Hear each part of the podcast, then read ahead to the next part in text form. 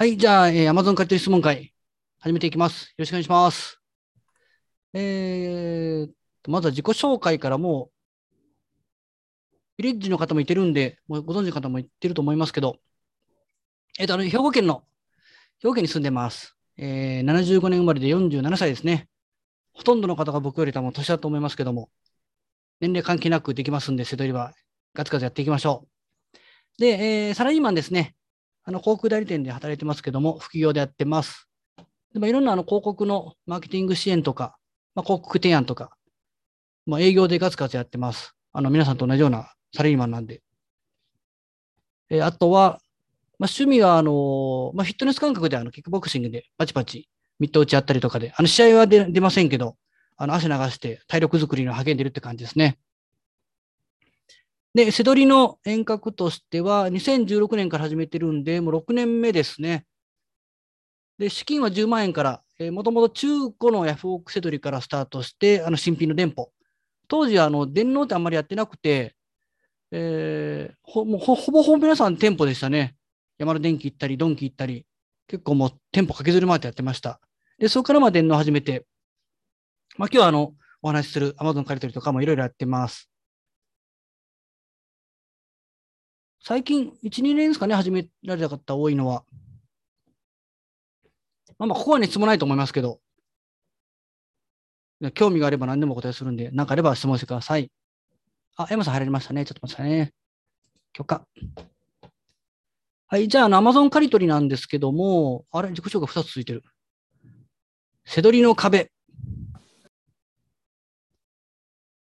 えーと、もう、この中でも全くせどり初めてって方います？あ、でも、今日入られた方は2回目の方もいてるんで、いないですよね。まあ、大体楽天ポイントのせどりは、とっかかりでやってる人いますけど、まあ、ポイントがばっかり増えて現金増えないとか。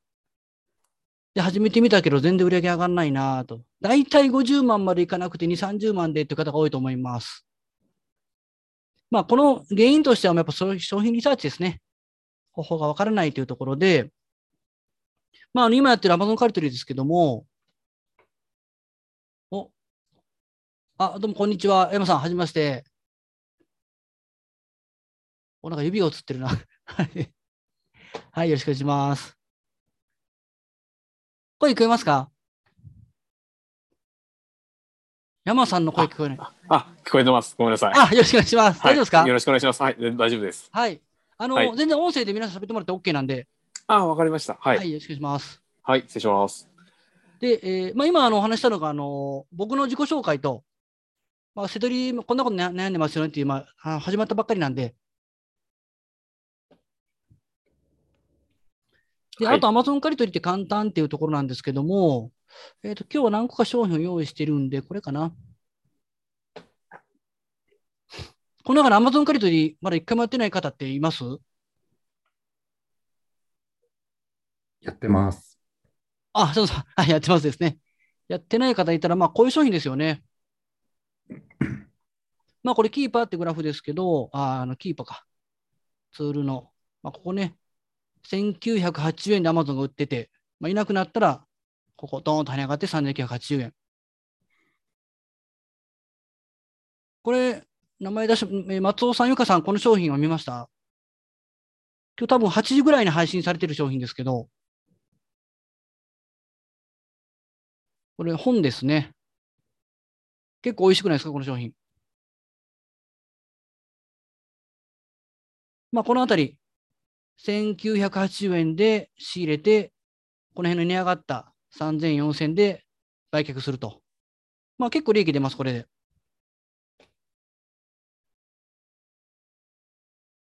あれ、松尾さんというかさん。あ、大丈夫ですよ。あ、松尾さん、これって見ました？この商品。いや、すまだちょっと多分見れてないですね、これ。これ LINE で多分配信した商品ですけど、8時って夜の8時ですか？あ、夜の8時ですね。ああー、ごめんなさい。ちょちょっと多分見てないですね。ああ、OK です、OK です。結構ね、この、えーこれ、四角の本とかの過去問集とかって結構、あのプレったりするんで、うん、これってでも金額って本って本屋にある金額と一緒ですよね、多分。それ以上では売れないんでしょ？新品だと。えーっとね、アマゾンも基本はそうですが、あの、この裏に定価設定ある商品はダメなんですよね。ああ。で、定価、あの、設定されてない商品はいくらでも大丈夫なんですよ。ああ、そうなんですね。でええだからほ本ってなんか一緒、本屋に売ってるやつと一緒の金額じゃないとダメだっていう認識だったんで、ああ、これやったら本屋に行って買った方がいいかなと思って。ああ、もうそれでも大丈夫ですよ。あの、プレってて、今アマゾンがいない、これアマゾンいないっすよね。いない。いないですよね。アマゾンが今いないんで、そのまま本屋に見に行ったりとかでも全然 OK なんで、うん。結構美味しいでしょ、これ。お美味しいですね。で、ランキングこれ9万円とかでなんで、普通だったらスルーなんですけど、あの本って50万ランキングぐらいまで全然いけるんで、50万まで大丈夫なんですね。50万ランキング、あのすっごい量なんですよ、本って。うん。あんえっ、とね、国内の本の新品の販売量ってアマゾンが確か3割ぐらい売れてるんですよ、アマゾンだけで。すごい量が出てるんで、もう何でも1万っていうのが基準。まあ まあまあ、あの、基本は1万でいいですよ。あの、1万でいいですけど、本に限ってはちょっと50万ぐらいまで全然売れるああ、、そうなんですね。ええちょっと本はちょっと特殊ですね。本って、あの、売れない、売っちゃダメなやつってあるんですか？いや、売ったらダメなものは基本はないですよ。ないんですね。ええまあ、なんか問題あれば、ほぼしに売ってもらってもいいですし、ああ、これ結構中古で、まあ、中古でこの値段で売れてるん、あにに2890円とか売れてるんですけど、こういうのもね、これ、21、22年版でしょ？これ多分、去年のですか？違う？去年ですけど、まだ新しい分が出てないと思うんですよ、これ。去年が2020年。過去問って古いのでも全然売れるんで。ああ、そうなんですね。えいや、か過去問だから古いのは逆に売れないのかと思った。えええあの、ちょっとあの、大体これ何年かな？あの、1年分だけですけど、2年前見たいとか3年前見たいとか、あの資格によっては結構ばらつきあるんで、過去問、うんあの難易度が高くなればなるほど過去問を追っていくこと多いんで、結構赤本とかも売れますからね、あの、大学。のあ、大学受験とか。ええ。まあ、それも売れ行き見ながらですね、全く売れてない商品仕入れても。また、あんまり中古とこの新品の格差があるものはやめた方がいいですね。これ結構、これぐらいの格差だったら OK なんですか？まあ、いける、うーん、いけると思いますね、これぐらいだったら。まあ、そう、基準がね、あの、黒、白黒はっきりすると難しいんですけど、まあ、これぐらいだったら言ってもいいかなって感じですね。うん。最悪、1000 2000円の仕入れで2800円。まあ、損失最悪中古車売れなくてもそんなに大したことないでしょ、これだったら。うんまあ、これが100円とか売ってたらもうやらないですけど、最安値が。はいはいはい。まあ、多少のちょっと、迷判判断に迷うんですよね。中古があって、中古がやっぱりこう、こんだけ差があると、ん？って思うんですよ。あ、でもね、基本迷う商品はもう仕入れない方がいいんですけど、ちょっと松尾さんの場合、ちょっと冒険してもらってもいいかなって感じします。うーん、うーんそうですよね。こここもやっぱ情報はある程度自分で判断していくっていうのが、あ結構新しいじゃないですか。まだ発売されて1年も経たない商品。で、そんなにこの、この格差が大きいかどうかっていうのは、ちょっとなんとも難しいところなんですよ、この格差だったら。ここはやっぱ経験っていうのはちょっと必要になってきますね。仕入れてみてはダメだったなとか、成功したなとか。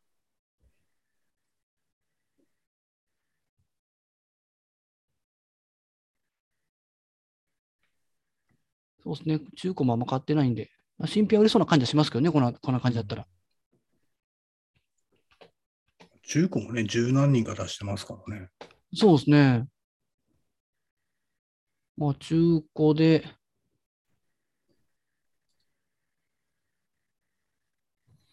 まあ、良いとかね。非常に良いでも、良いが2600円でしょ？非常に良いで3538円なんで、中身見ない見見ると、新品と変わらないんですよね。3800円で売ってる新品と、これ。これあの、僕も自分の本の在庫をじ、えっと自己発送で送ったことあるんですけど、はいはい。これあの、非常に良いとか良いとかっていう基準ってどんな感じなんですかね？そこがちょっとよくわかんなくて、ああ、それ、あどの、アマゾンに出てるんでどの程度だったら非常に良いで出していいとかって、なんか、なんか基準あるんですか？あちゃんとあります。あ、そうなんですね。コンディションガイ,、えーガイドライン全部載ってるんで、ここに。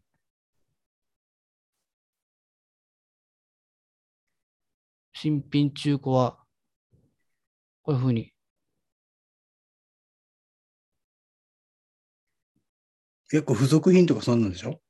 あ、もうそうですね。うん、いや、本、本とかですよ。本、本とかの場合だと。まあ、そこどうすかね、そこは。だから、なんか、それってひ人の感覚によるじゃないですか。自分は良いと思ってても、買った人がこれダメじゃんって。まあ、あの、そこはちょっと辛めに自分で見た方がいいですね。ああ、なるほどですね。自分がいいと思っても、これは、一個落とすとか、うんあの、辛めにしとかないと悪評価つけられたら大変ですからね。うん。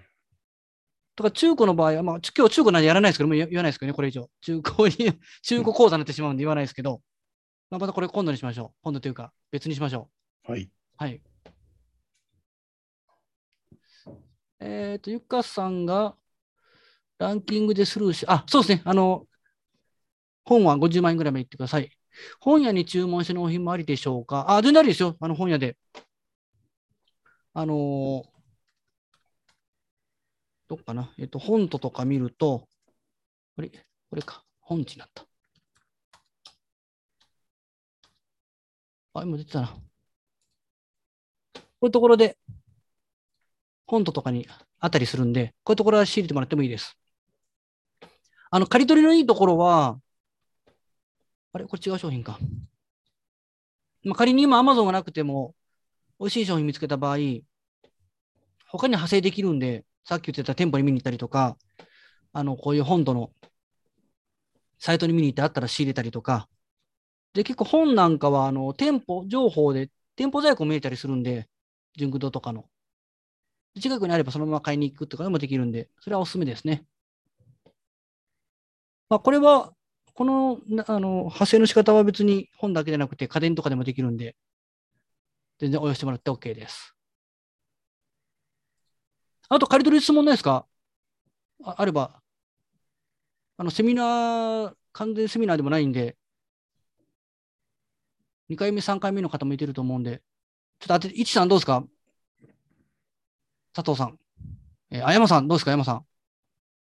せっかく顔出してるんで。あ、はい。あありがとうございます。はいえっと、ちょっとまだ始めてないんですけれども、はいはいはい。えーっと、うーん、なんだろう。えーっと、アマゾンとかではい。タイムセールとかあるじゃないですか。あ、ありますね。はい。あれで購入するのはいいとは思うんですけど、はい。そのタイムセールの期間中ってライン、えっと、順位が上がったりとかするじゃないですか。はい。そうすると、その通常売ってるランキングとやっぱこう、売れ筋が変わったりとかするんじゃないかなと思って、ちょっと、どうどうなんだろうっていう不安があるんですけど、はい。はい。あんまりそこは気にしなくても大丈夫ですかね？いや、そこは気にした方がいいですね。ですよね。はい。はい。そしたら、やっぱりその前後の売れ行きを見て、最安値で買うっていう。ではい。アマゾンがいいようがいまいが値段が上がった時点で売れば、いるいない関係ないっていう感じですかね。ああ、そうですね。そうですね。それで大丈夫ですか？はい。考え方は。大丈夫です。あ、はい。じゃあその売れ置き見見ないといけないっていうのが、はい。あのーまあ、タイム、えーどっかあるかな、タイムセール商品。これ見ようかな。あこれ見ようか、これ見ましょうか。まあ、ちょっとこの、あの、いろんな他の分あるんですけど、はい。これ今タイムセールかな？ちょっと待ってくださいね。まあ、ちょっとこれタイムセールになってると思うんですけど、いわゆるここの値段で仕入れて、はい。まあ、値段が戻った時に売れるかどうかってことですね。あ、そうです、そうです。そうですええあ、もうそこは絶対チェックしないといけなくて、まあ、この商品だったら、えー過去ので見ると、タイムセールで3桁ぐらいになってる、よく売れてると思うんですけど、値段上がってからがですよね。それでもまあもうこれだと売れてるんじゃないですかね。もうまあこれぐらいの動きであれば。全然、まあ、タイムセール商品は Amazon がずっといる限りは、そんなに売れない商品もないと思うんで、うーんタイムセールはそんなに気にしなくても、あの一番怖いのは、Amazon が安売りしてていなくなった時に、一般セラーがドンと跳ね上がる時あるじゃないですか。はい。で、俺様価格ってもう一人だけあのうん出品者が少ない時に、めちゃたくちゃ高い値段で設定する時が怖いですよね。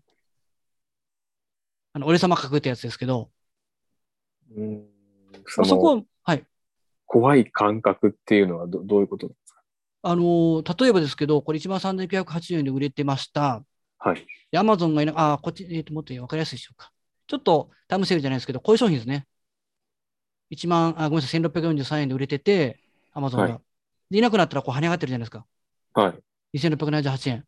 うん。で、これで儲かるんですけど、はい。実際売れてない時あるんですよね。もっと、例えばこれ2万円とかでポッカーンと跳ね上がる時あるんですよ。やったこれ1万、に2000円で仕入れて2万円で跳ね上がってるから、売れるぞって売ったら売れないってやつですね。あー売れなはい。かったら、その価格の調整ができるじゃないですか。ああ、それもどんどん下げていったらいいです。あーそれは、スパン的にだいたい1週間見てって感じですか？それとも1ヶ月見てっていう感じですかね？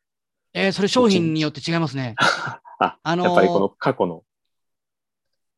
ランキングによって、まあ、これ2万、ランキングはまあざっくり2万円ぐらいの商品と、ランキング300位のラン商品で売れ行きが全然違ってくるんで、はい。まあ、これだったら今に2678円で跳ね上がっても、ランキング2万2000円で、まあ、売れてるんで、これは。はい。うーん。そうです本当、俺様価格なななると、あの、高い、高止まりしたまま全然売れてない商品あるんですよ。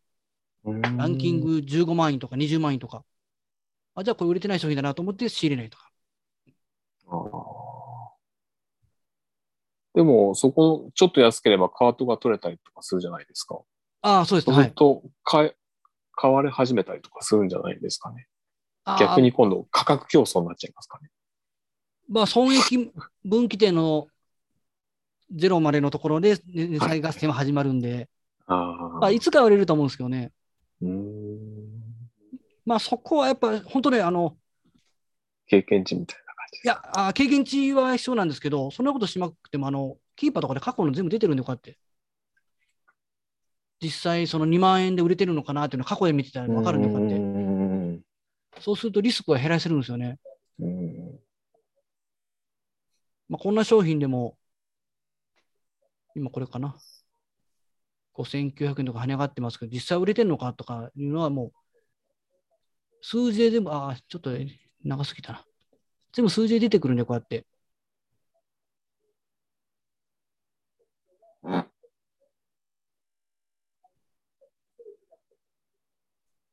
結構、あの、ここを感覚的にやる人多いんですよね。なんか売れてる、売れてそうだとか、はい。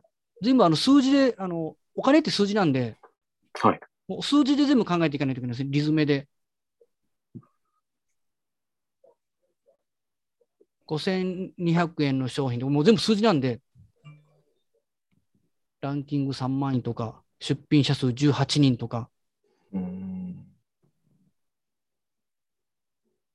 ここ、もうこれ足し算割り算掛け算なんで、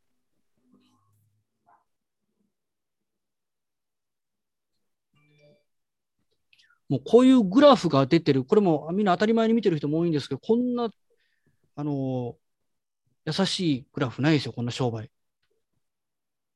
いくらで売れてるかっていうのがもう全部出てるんで、こうやって。あ、はいはい。そうですよね。ヤフーショッピングとか楽天とかメルカリ、まあメルカリは別か。出ないですかね、こういうグラフ。うん。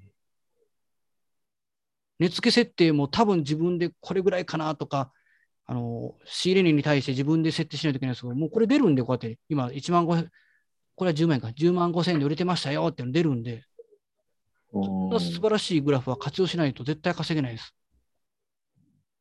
あ、別に山さん一人言ってるわけないですからね。みんな言ってますからね。あのちょうど、でもこのあの、出品、出品アイテム数がちょっと気になるんですけど、1とか2とかになるとなんかこうはいはいはい。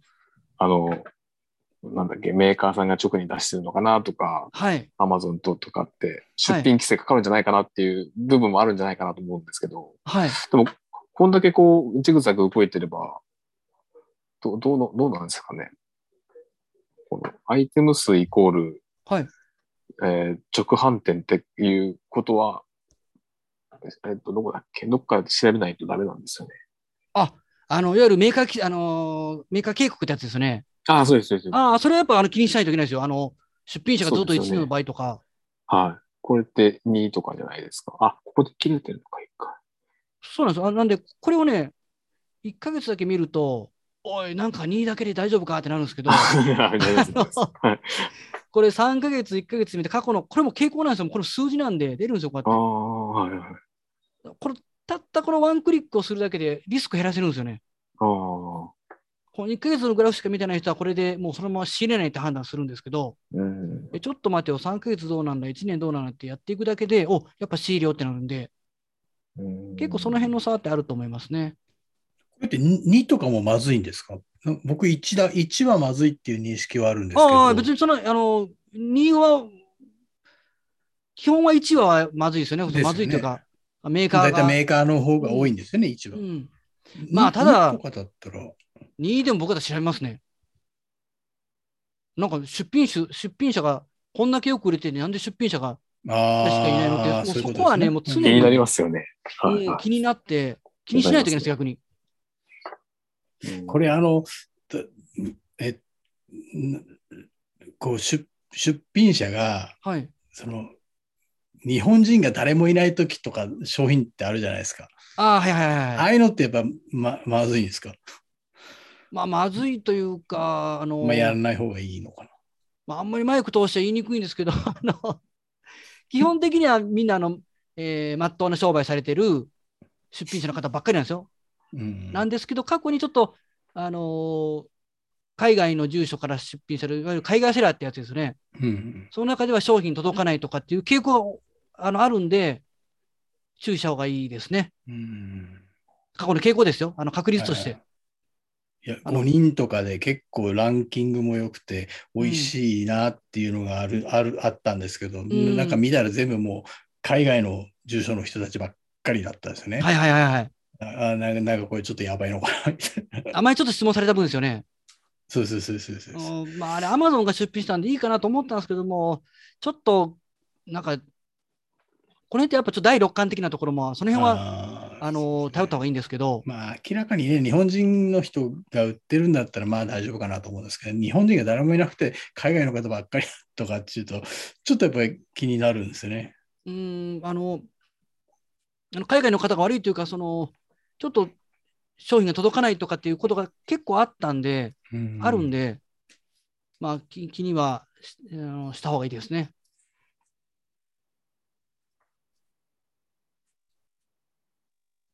あのーこういう仕入れ判断って全部数字って言ったんですけど、売れ行きとか全部出るじゃないですか、こうやっていろんな商品。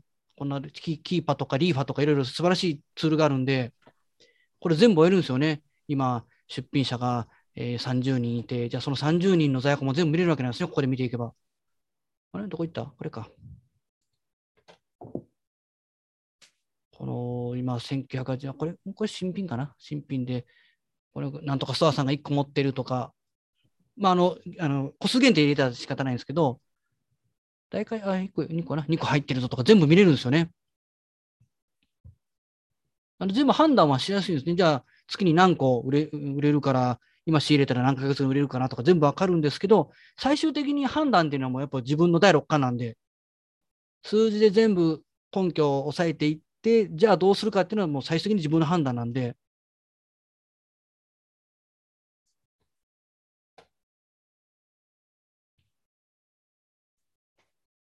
で、あとはその、一番、一番気にするのって、はい、その、出品者数もそうなんです。出品者数よりも、要はその出品者が何個持ってるか、いや、総総数というか、はい、そっちの方をやっぱり見た方がいいんですか？あ、もうそれを見ないといけないですね。あですよね。必須ですね。過去の。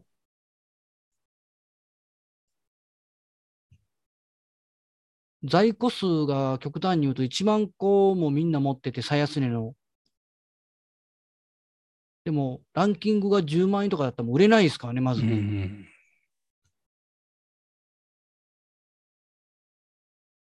だからあの、スーパーとかの商品で、まあ、いろんなお菓子とかありますよね。ラムネ菓子とか100円とか、今ジュース。今100円じゃない、わかんないんですけど、まあ森永のラムネとかっていろいろあると思うんですけど、どこにでも売ってるんです、スーパーって、基本的に。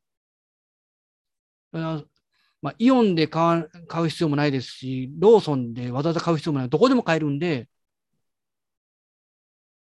そういう商品選ばない方がいいですよね。うん PS5 なんてどこ行っても買えないんで、イオンで10万円で売ってたらみんな買うんですよね。もうとにかく欲しいんで、そういう商品を選ばうって感じですかね。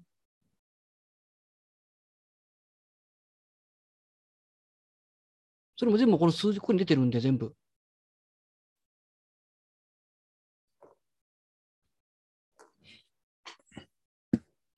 あとはね、ここの判断が自分でいろいろ数字の根拠で見ていって、ね、この商品1980円で Amazon で借り取って、3760円で売れるなと。今の在庫数がみんな持ってるのが何個で、ランキングこれだから何ヶ月後に売れるのかなとか、調べあとのは、もうああのそれが成功するかどうかって出品してみないとわからわからないんで、成功した場合はそれをやっていく。失敗したらなんでダメだったかっていうのを過去のまたもう一回追っていくっていうのが、その繰り返しですね。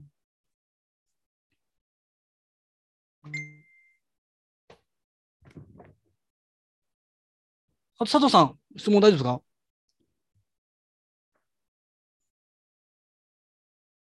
もうもう気になるところ、もう松尾さんもう全然いいですよ。もう今、せっかくなんで。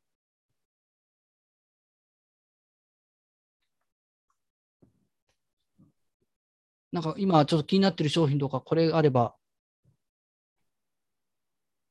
いやいや、今のとこはちょっと大丈夫ですね。あと、借り取りで言うと、こんな商品なんかはもう絶対チェックですよね。このスノーピーク、まあもう今超話題ですけど、スノーピーク。話題というかもう、美味しい商品ですね、キャンプで。はいはいこれ3498円で Amazon が。これは、あ、1年前か。で、ちょこちょここうやって復活してるんですよね。あ、見えるかな？こうやって。ん出ろ、これか。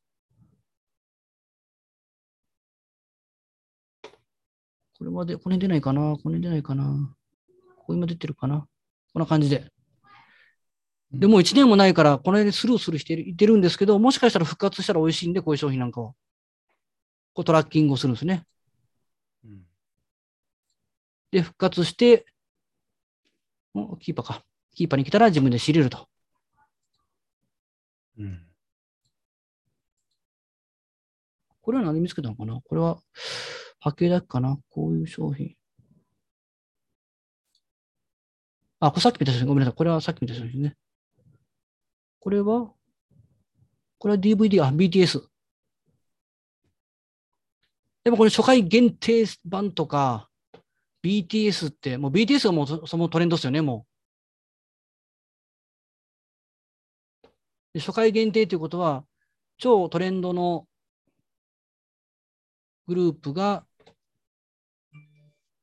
生産数が限定されてるっていうことは、欲しい人にとってはもう手に入れたいんで、こういうのは。まあ、これもね、中古があるんで気気をつけないといけないですね、中古。あ、さっきのこれ、新品と中古。これも最安値は変わらないですよね。こんな商品なんかはもう別に新品仕入れてもらっても。ああ、そうですね。ええうんこういう波形ってグラフのやつってなかなかこう見見よう、見ようっていうか、なんかこう、買おうと思わないんですよね、なんか。あ、じゃあもう買わなくていいです。もうそれだけ、それだけ。いやいや、思わないというか、ここれが対象になるっていうのが分かんないです。まあ、これも対象という、うんそうですね、このあたり、ああ、そこで Amazon が切れてるからっていうことですか？とあまあ、ちょっとこれは仕入れ対象にはならないですけど、今すぐには。ただ、ちょっとこういう初回限定版っていうのは狙い目なんで、ーうん。ゲームに、ゲームとか DVD、まあ、CD は出品できる人少ないんで、どっかトレンド絡めるとね、この BTS の。うん。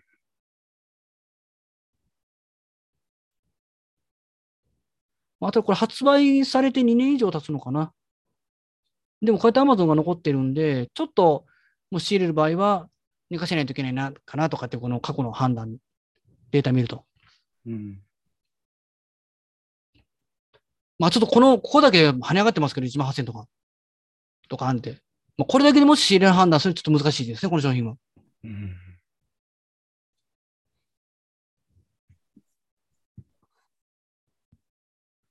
あの、仕入れ基準っていうのは、まあ、仮にでもちょっと作っといた方がいいですよね。で、見る基準っていうところもランキングは何にするとかっていうのも全部決めて、そのリサーチの判断ではできるだけ簡潔にした方がいいですね。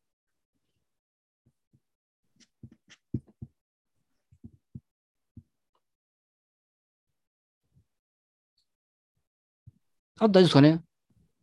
ゆかさん大丈夫ですか？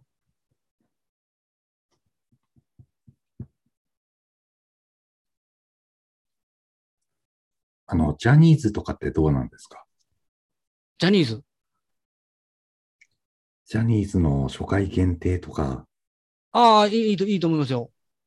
この間買ったんですけど、はい。なんか出品できなくて、ああ、そっちですか。それは、えー出品前に、まあ、ジャニーズいいですよっても、ジャニーズのあのグループにもよるんで、キンプリですね。あの悪くないと思いますね。あの、なんかいけるかなと思ったんですけど、なんか他の人出品してるけど自分はできなくて、ああ、それは、え、あの、山さん、どれぐらいですか、それ始めて？ああ、さ、佐藤なんですけども、ああ、ごめんなさいごめんごめんはいはい、どうぞどうぞ。なえどれぐらいでしたっけ、今？いや、まだ2ヶ月、3ヶ月です。ああ、はいはいはい。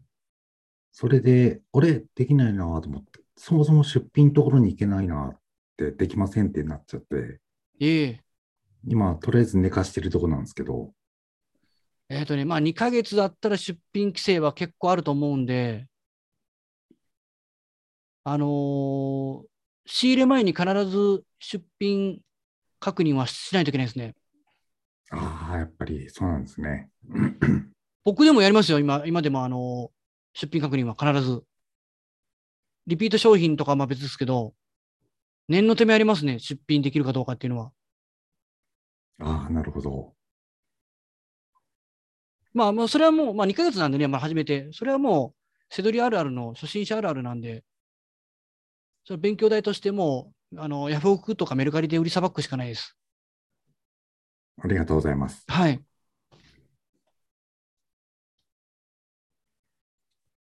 あと、今ちょっと気になったのが、あの、いけるかなって思う、あの、まあ最初は仕方ないんですけど、感覚で仕入れない方がいいですね。まあ例えばですけど、スパイダーマンが好きだから、これ、スパイダーマンみんな知ってるし、いけるやろみたいな判断で、まあ、あの初心者あるあるなんですけど、じゃあ全然売れないとかね、全然儲からないとかあるんで、そこの仕入れ基準っていうのは、あの必ず明確なもの。あれ結構あれ、今動画とか見てもらってますよね。あの、これ参加してる方。多分動画見てもらってたら仕入れ基準っていうのはあると思うんで。まあ、あまあ、あると思う。い犬好きな人が犬、こんな素晴らしい商品みんな買うでしょとかっていうね、感覚で仕入れる人は絶対ダメですからね。ビジネスじゃないんで、それは。お、30分過ぎた。ごめんなさい、僕今日ちょっと1時間遅れてしまって、大変申し訳ないです。あ、大丈夫ですか皆さん。全然質問があれば。一つ聞きたいことがあるあ、んどうぞ、ですけどいいですか？何でも。全然 OK ですよ。はい。はい。えっと、その、なんだろう。えっと、し例えば、あアマゾンとかが、はい。ブラックフライデーとかってやるじゃないですか。ありますね。はい。その情報とかって先に仕入れる、あの、手にすることってできるんですかね？え、ブラックフライの情報を手にするっていうのは、その、世の中に出る前いついつ、そうです。いついつぐらいに、なんかそういうのやるよとかっていう、その情報源が分かるとなんか、もっとこうなんだろう、作業しやすいのかなとかって。えっ、とね、いや、ブラックフライデーの情報がいつ出るかっていうのは、それも多分誰もわからないですね。ああ、そうですよね。今、あの、今さん今、サラリーマン、副業ですか？専業で。そうです、そうです。副業です。まだそう。ですよね。はい。まあ、言えば、あの、アマゾンの企業の、企業情報が漏洩するってことなんで、あああ。そういうことですね。あの、セールがそう、情報が誰よりも早く分かる方法ってことですよね。そうですね。だからこのあの、こう、金額が下がる瞬間、だから、が分かれば、ああ、え、いやいやいや、それだって、タイムセールとか、あの、プライムデーって、はい。指定セールじゃないんで、出ますよ。何時何分に。あー。あーそうか。まあ、えー、1週間なら1週間やるんですけど、はい。何月何日にこの何時何分に、えーセール開始みたいな。うーん。で、それ、ウォッチってボタンを押しといたら、わかるんで、そのセールがいいつ始まるかっていうのが。それ全部わかりますよ。あ。はい。わかりました。あ、なんかもしかして質問の意図を僕、間違えてますかあ、いねや、いや、大丈夫です。大丈夫です。合ってます。大丈夫です。このあたり。数字のタイムセール僕あんま狙わないんで、ああるかな？ちょっと見てみましょうか。ああ、はい、ありがとうございます。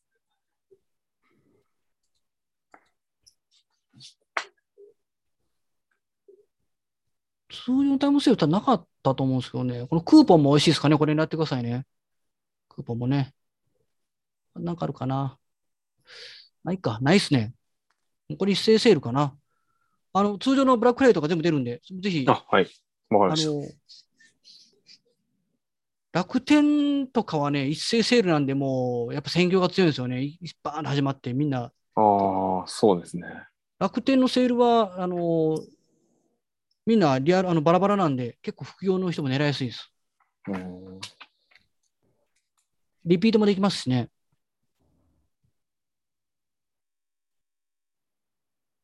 はい、ありがとうございます。はい、全然 OK です。全然 OK です。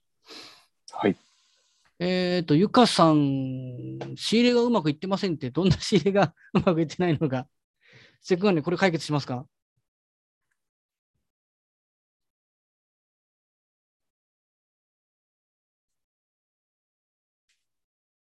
なぜ仕入れがうまくいってないのか、時間が足らないのか、多分あると思うんで。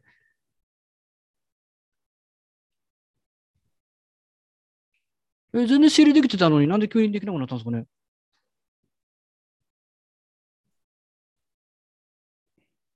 うん。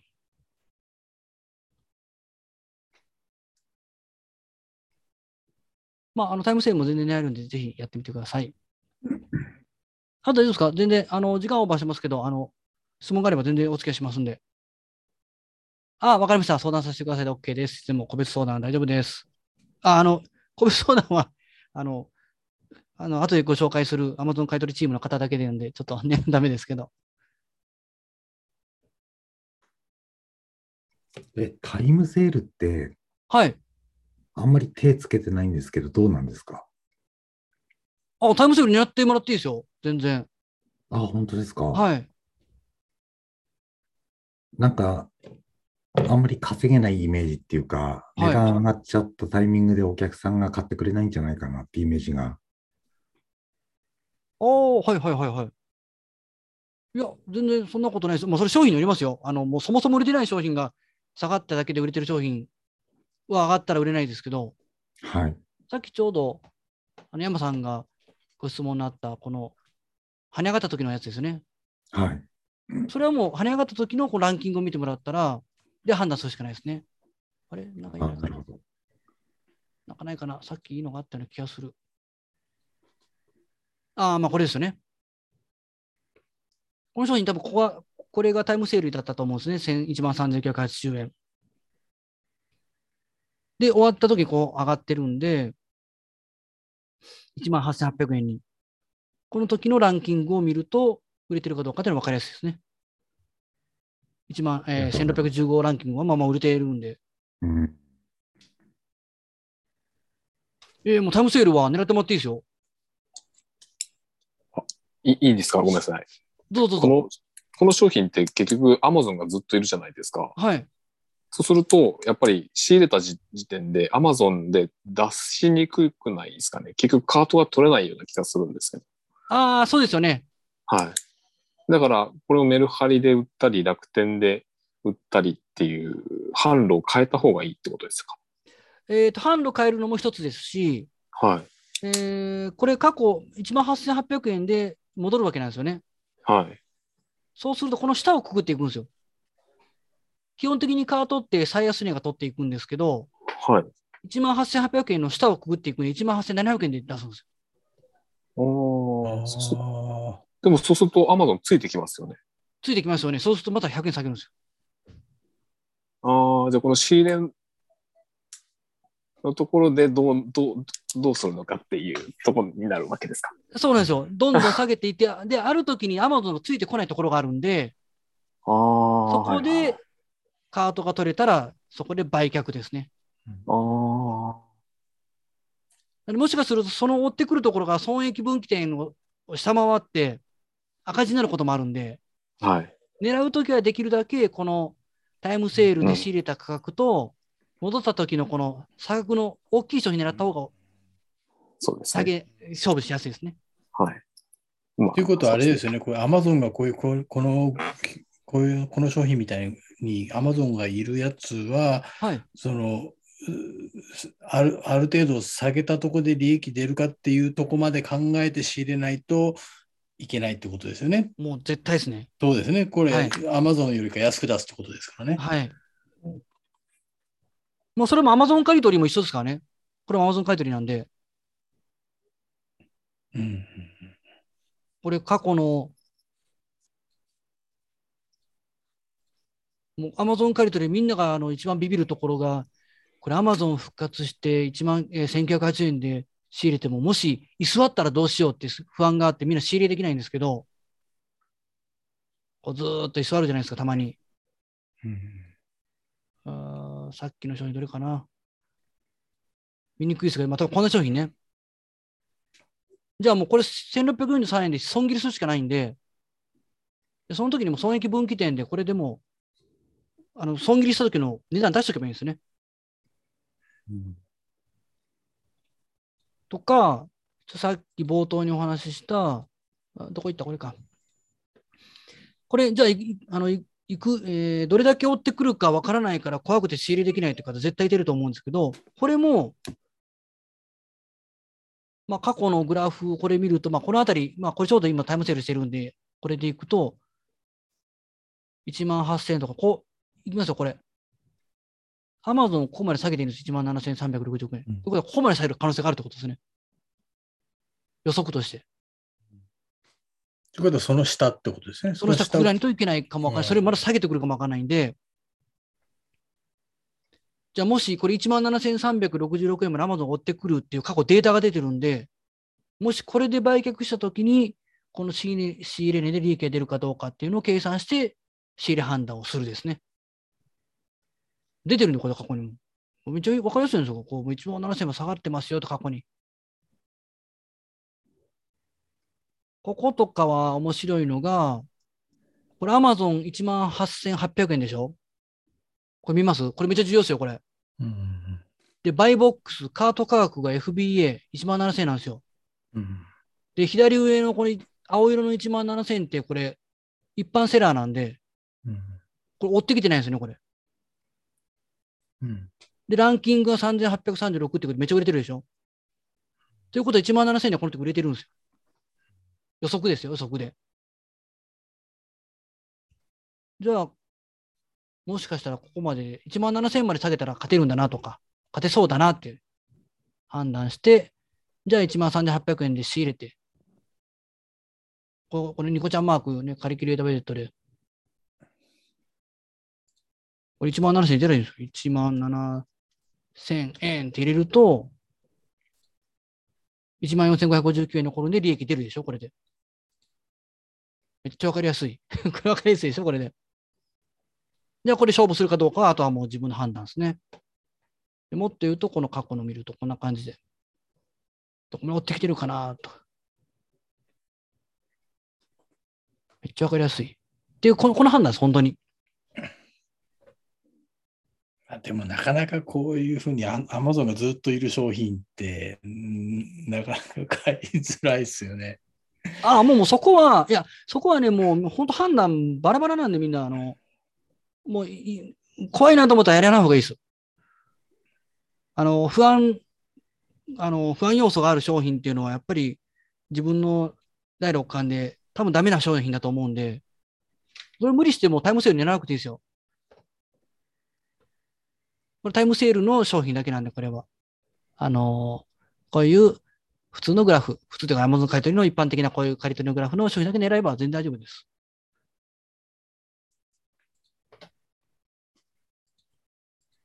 こうやつですね。あ、全然来てくださいよ、全然。あと、山さん、全然、あせっかく顔出しされてるんで、あの、あの質問があれば。佐藤さんも。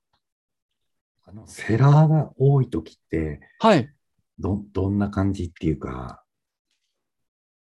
あ、いつもなんか、出品した瞬間にセラーが急に増えちゃって、はいはいは値下げ合戦になっちゃって、いはい。はい。どうしたらいいもんかなと思います。そういうことですよね。え、それ借り取りですか？あ、借り取りもあります。借り取りも含めて、あの楽天なんか特にそういう傾向ありますよね。はい。えーなんか、あー商品あればね、めちゃくちゃ説明しやすいんですけどね。なんかあります？今、A 信とか。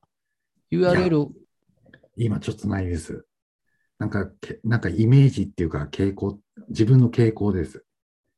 あ、自分が仕入れた商品は全部出品者がどんどん増えるんですか？割とそうですね。そどういう仕入れされてます？その、仕入れ元って何か自分でリサーチされてるんですか？それともなんか、ブあのブログとか、LINE で紹介一般されてる商品仕入れるとか、どういう感じですかね？いや、あの、最初は、あの、のりおさんとこのあの通知、はいはい。あの、キーパーの通知とかだったりとか、そういうのでやってたんですけども、はいはい。あとは自分で、ああと思っても、やっぱり、あの、トラッキング？キーパーのトラッキングやってたりとか、はい。あれでやってても、やっぱり急に、お、いいの見つけたじゃんって買っても、やっぱはいみんなも気づいてて、はいはいはい。それで一気に、その出品者が増えちゃったりとかはい。っていうのが多くて、ええどうしたもんかなと思って。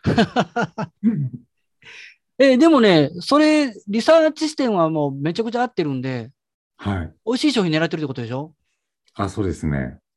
で、結局出品者が増えて一緒に出品して値下がるんだったら、もう仕入れた瞬間にメルカリとかヤフオクとか自己出品で売るんですよ。アマゾンとかの。あそんなみんなと一緒に、用意ドン、仕入れました。じゃあ一緒に FB 用意ドンで送るんじゃなくて、あ。はい。FB 送る前に自己出品でもう売却しとくんですよ。ああ、なるほど。それで自分のリサーチが間違ってるっていうのは、あの、違いますかね、考え方。あ、ありがとうございます。うんそれで方向性間違ったらもうし、あの、稼げなくなるんで、はい。それ売却タイミングが遅いっていう、あの、判断なんで、はや、それ早めていただけです。ああ、わかりました。はい。でも、あの、今の、あの、佐藤さんのお話だと、僕、まあ僕いつもやってることですけど、まあこの商品仕入れようと思うじゃないですか。あこれ出るかな。あ、これでいいや。これは今 Amazon で利益出るぞと。必ず僕は、この、まあ、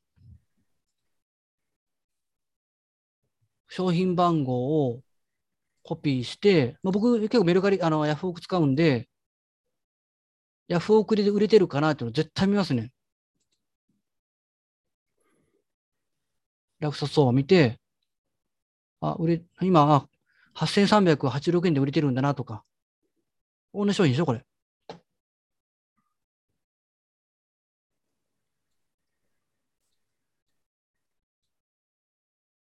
で、5280円で仕入れて、あ、これだったらヤフオクでも売れてるから、出品者が増えそうになったら、このままヤフオク先にあの確定させとこうとかって、こういうやり方です。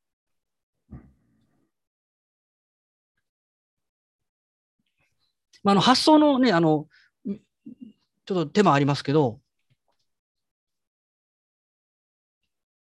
その手間を惜しんで商売でできないんで、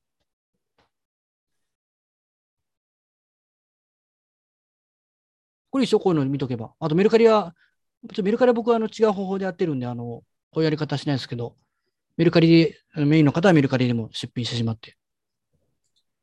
リスクって結構減らせるんですよ。ちょっと視点変えるだけで。これなんかなこれ靴。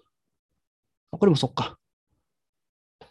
まあ、多分あの、佐藤さんのおっしゃってるのはこういうことですね。ドドドドドって上がっていって。はい。出品者が増えるとどうしても値段下がっていくんで、まあ、どのあたりかな、多分このあたり仕入れたら、2月の20日、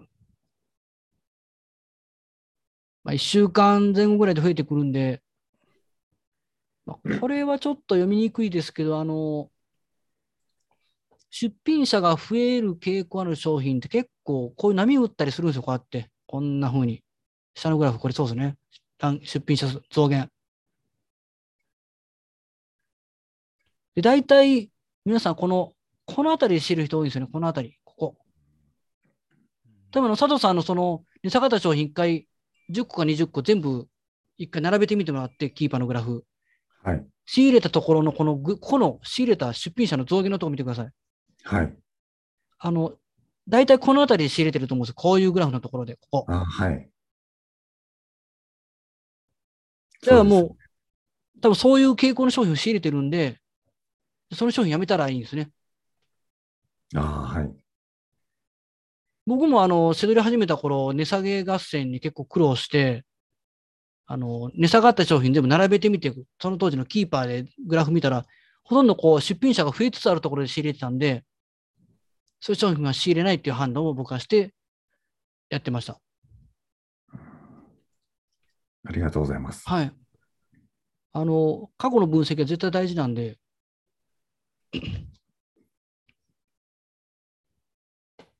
そこは重要ですね。あこれ、派生もいけますかねこれ色違いとかね。こんなも美味しいですよ。ちょっと視点変えるだけで稼げるんで、この辺はぜひやってみてください。あ、大丈夫ですか？だあと、何かあれば全然。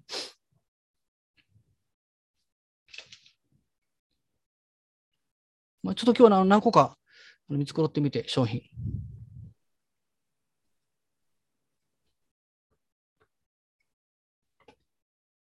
ていう感じで、あの、リサーチしてもらえれば、全然商品は見つかるんで。あれ、間違えた。間違えた。ごめんなさい。変、なんか。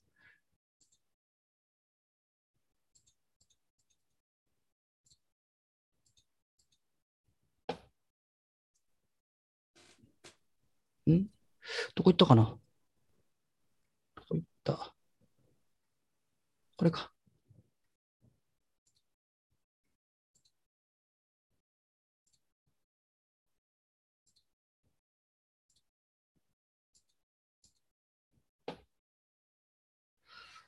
あれ、さっき出したグラフがないですね。ちょっと待ってくださいね。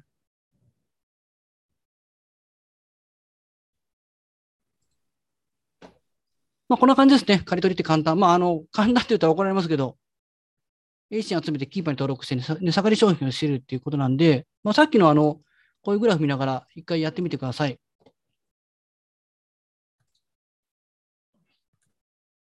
まあ、あとはセラリサーチですね。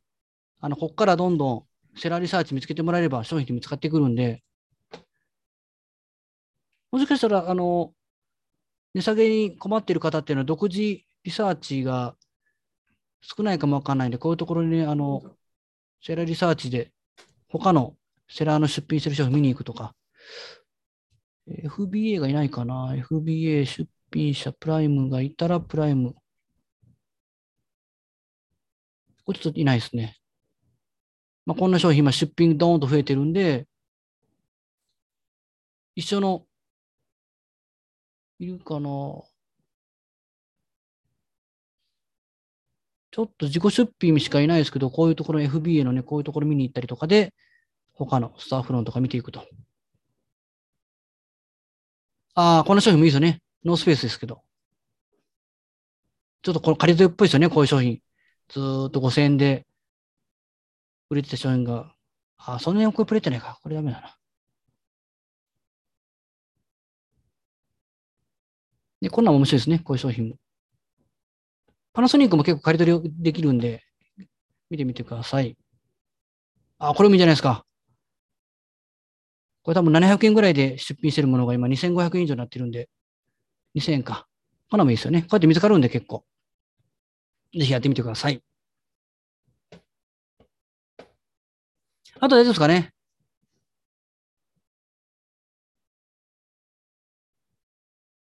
ないようであれば、一旦ここで、チッとストップをします。